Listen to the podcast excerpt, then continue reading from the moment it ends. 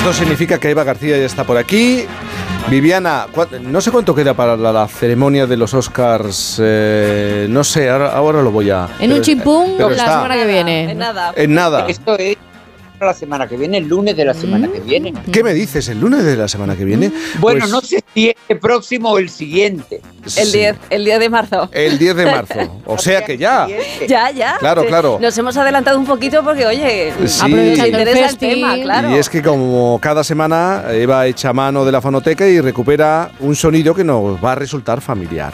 Creo que esta semana tiene que ver con eso, con esa ceremonia, con los premios Oscar. Si es que Jaime lo decías tú, ha empezado la cuenta atrás. Yo ya tengo hasta nervios, fíjate. Cuando llega ese día ya me pongo hasta nerviosa por, por los que están ahí nominados. Bueno, pues Solo falta una semana para que volvamos a escuchar. And the Oscar goes to. ¿Tú?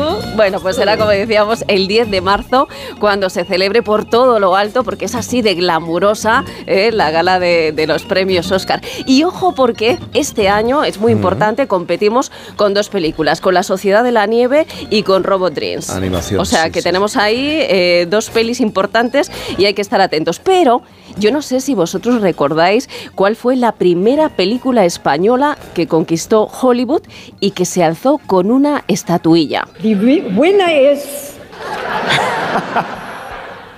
Volve a empezar. Ay, ay, que le costaba un poquito.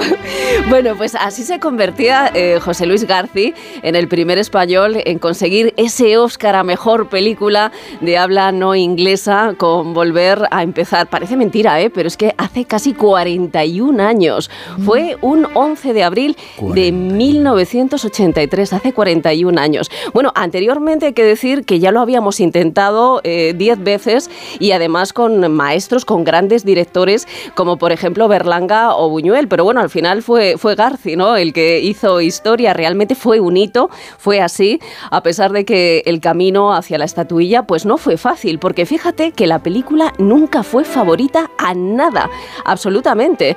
Fijaos que, eh, bueno, de hecho, aquí en España la Academia eh, tenía otras dos películas preferentes para enviarlas como candidatas. Y una vez que llegó allí, a la Academia Americana, tampoco tampoco la consideró nunca eh, como favorita, ¿no? Bueno, al final, pues mira, se acabó llevando la, estatuilla. Pero fijaos que entre las muchas anécdotas que se guardan de, de esa ceremonia, de aquel día, de aquella noche, pues hay una que contó García Televisión Española y dijo, mira, Pilar Miró, que entonces era la directora general de cinematografía y además le acompañaba a la gala, le comentó, estás muy tranquilo, José Luis, qué raro, ¿no? Que estés tan tranquilo. Y él respondió, es que no tengo ninguna duda de que, de que vamos a ganar, hombre, claro que sí.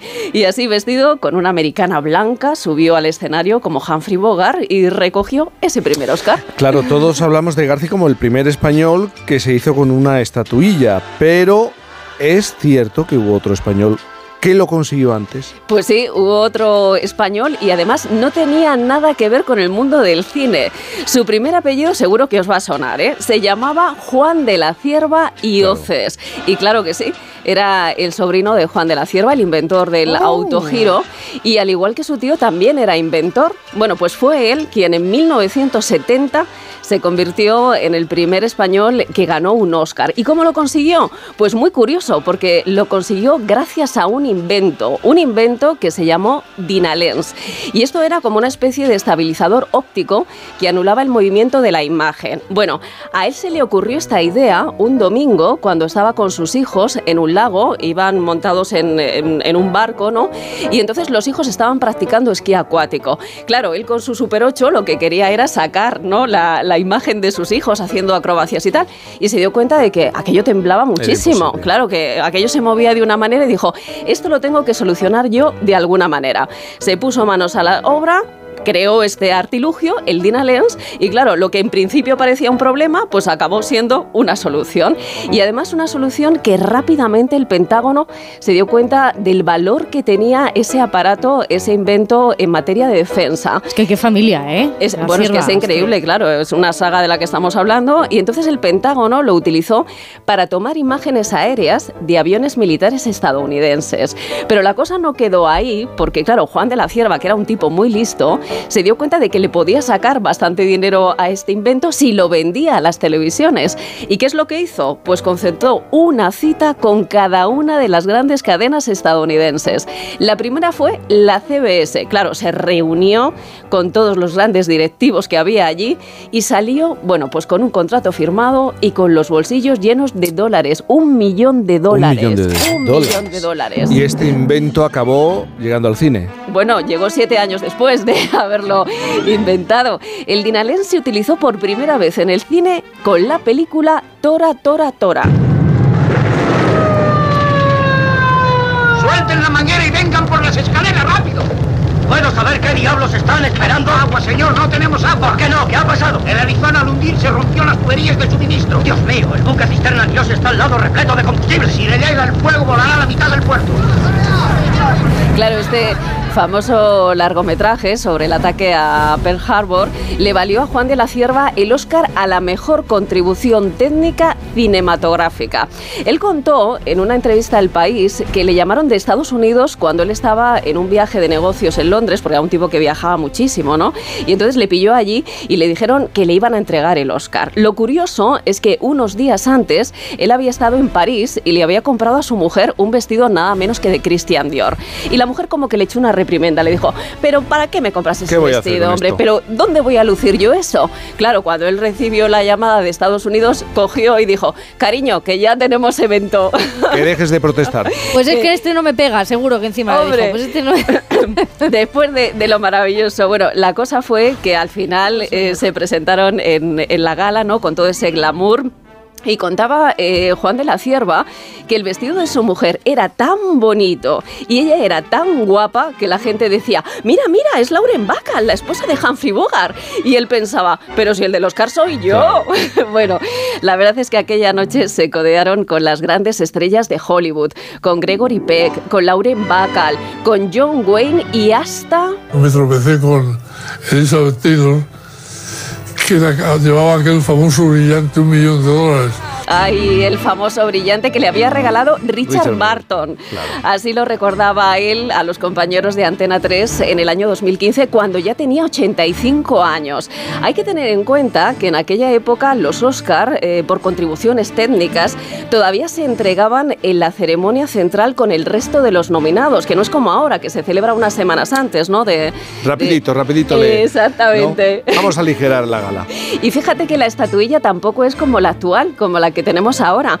La silueta del Oscar está grabada en una superficie plana y al lado hay una inscripción que dice Academia de Artes y Ciencias Cinematográficas por logros sobresalientes. Bueno, él llevaba su estatuilla siempre con él ¿eh? y la tenía ahí en su habitación porque era el premio que más valoraba.